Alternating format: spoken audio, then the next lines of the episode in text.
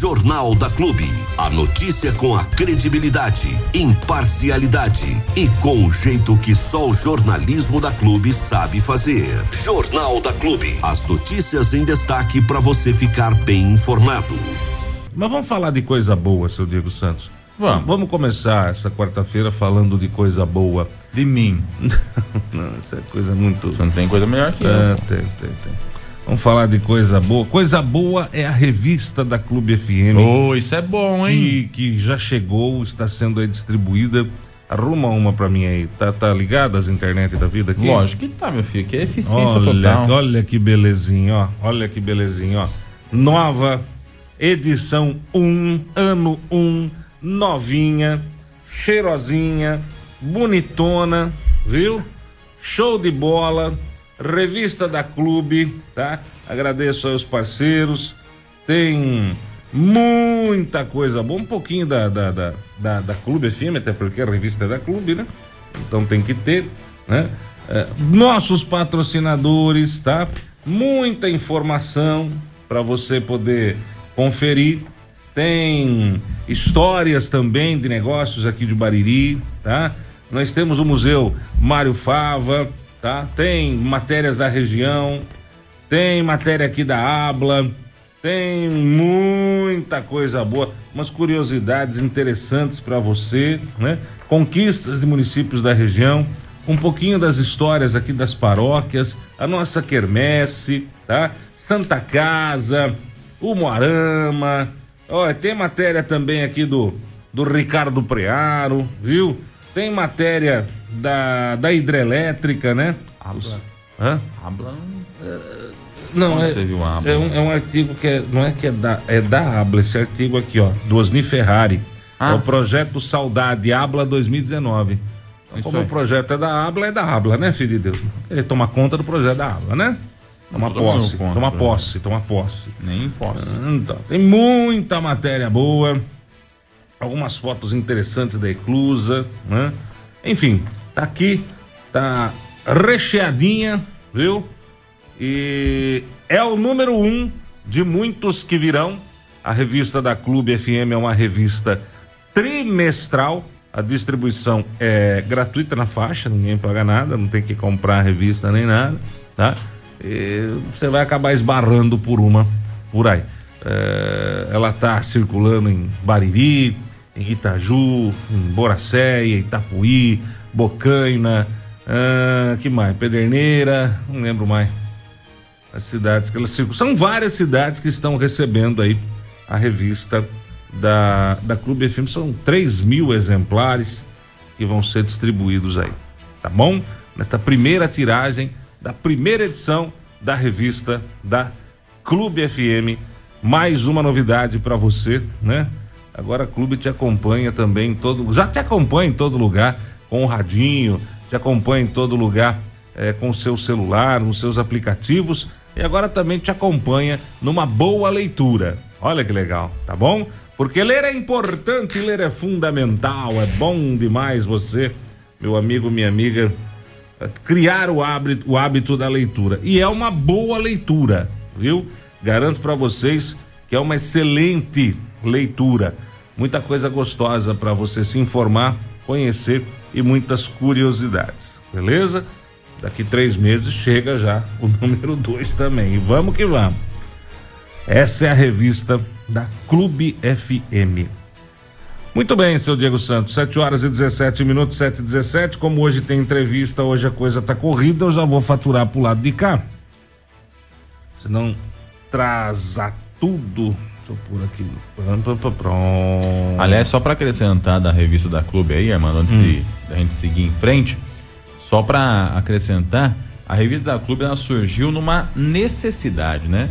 A, a Clube FM já tem aí o seu espaço dominado através da, do rádio, através das redes sociais também tem a sua marca registrada aí, sendo pioneiro em redes sociais, sendo líder em audiência no rádio e precisava dar um passo a mais, assim como a gente gosta de desafios, né?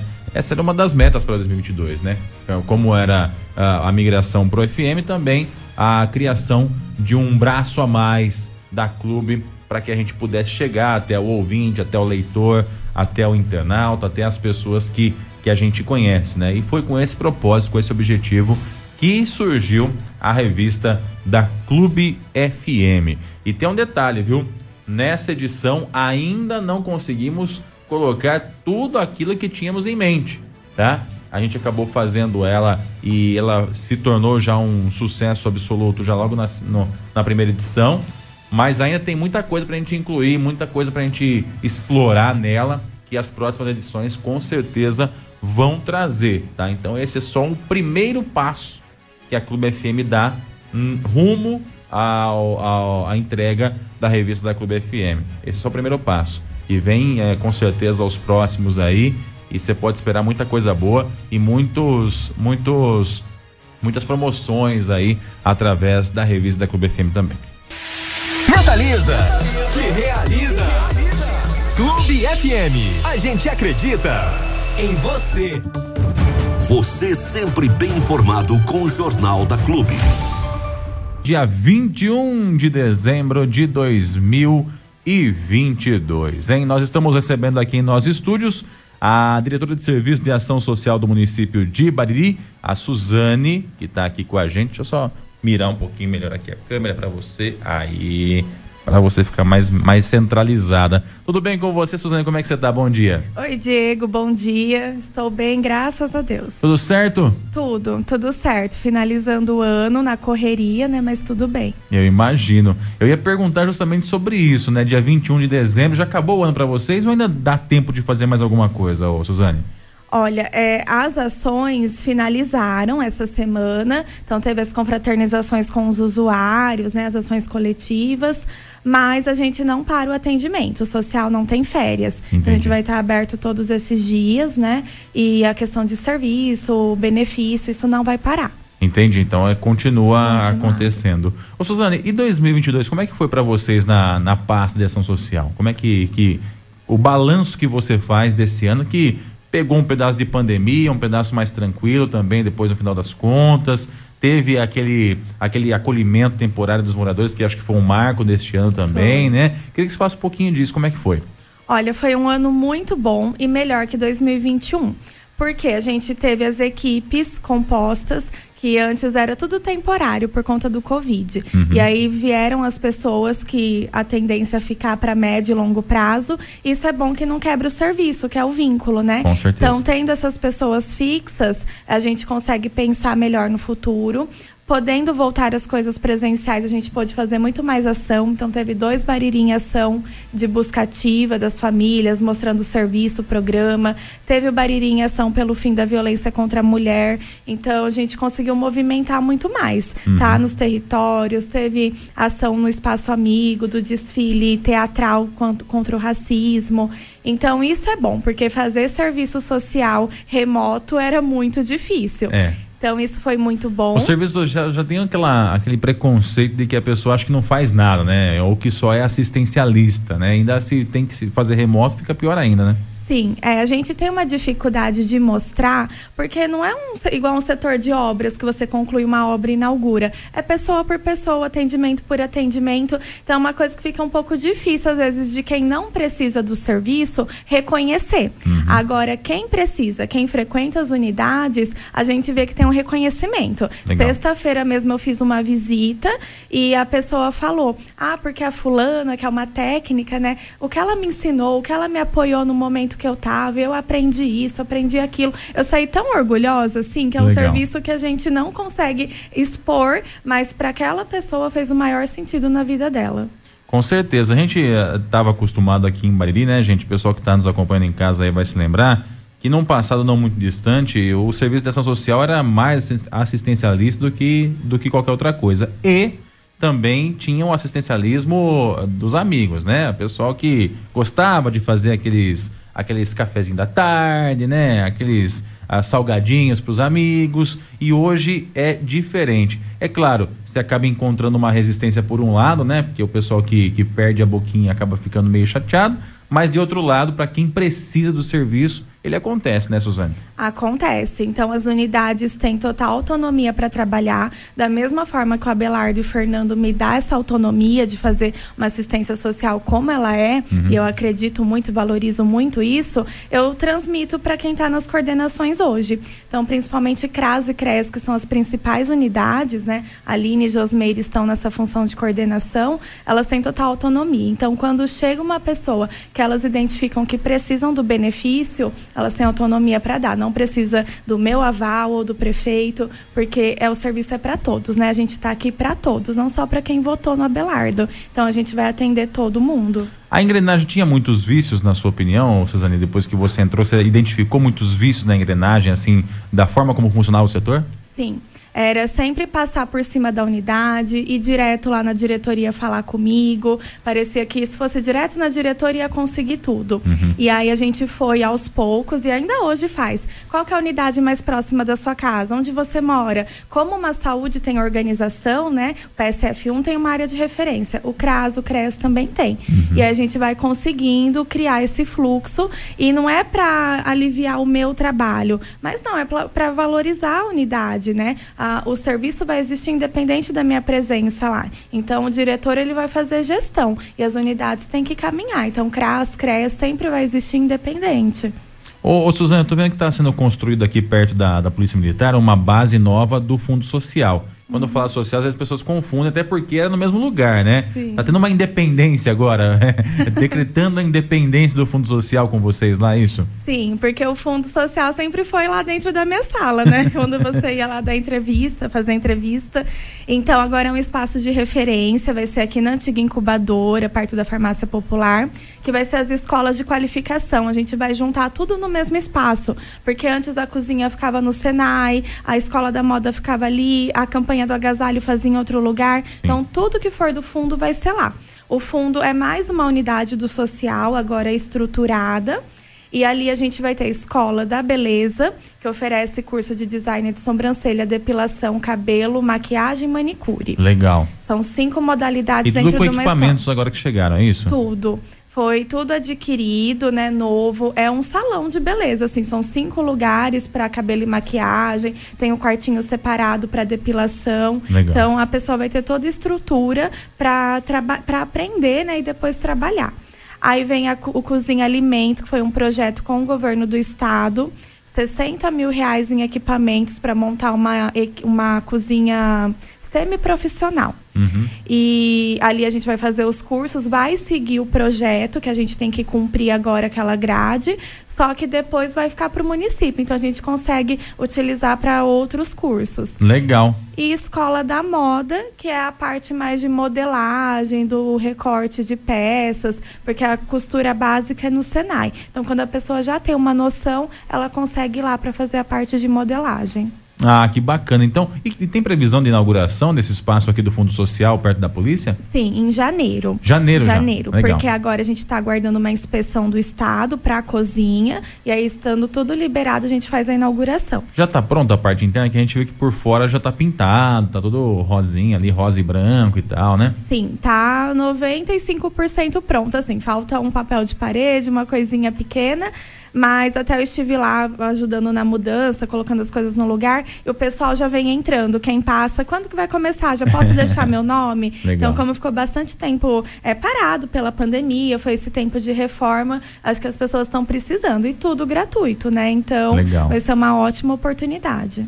É, acho que é a primeira vez que o Fundo Social tem um espaço próprio na, na cidade, né, Suzana? Não me lembro de, de, ter visto isso acontecer em alguma, em alguma gestão passada. Aconteceu já? É, um espaço desse tamanho é a primeira vez. O que teve na gestão da Dell, né, que eu até estava, era uma sala, porque tinha uma chefia, uhum. che, é, chefe de unidade do Fundo Social. Então, Entendi. Então tinha uma sala, mas essa estrutura é a primeira vez. Legal, importante porque também ajuda no atendimento, né? Tem gente que às vezes tem aquela timidez de procurar o atendimento por conta de, ah, eu vou lá, vai ter muita gente, ou eu vou lá, vai ser muito exposto, é no centro da cidade, sei lá. Então assim fica mais um pouquinho mais tranquilo para a pessoa também, né? Sim, e aí junto com o Fundo Social vem a Casa da Mulher, que vai ser uma novidade para 2023. Legal. Então a casa é, estava funcionando ali perto da biblioteca, da escola maçom. Certo. E agora virou ambulatório Covid, por conta da emergência, né? Uhum. A gente tem que ponderar.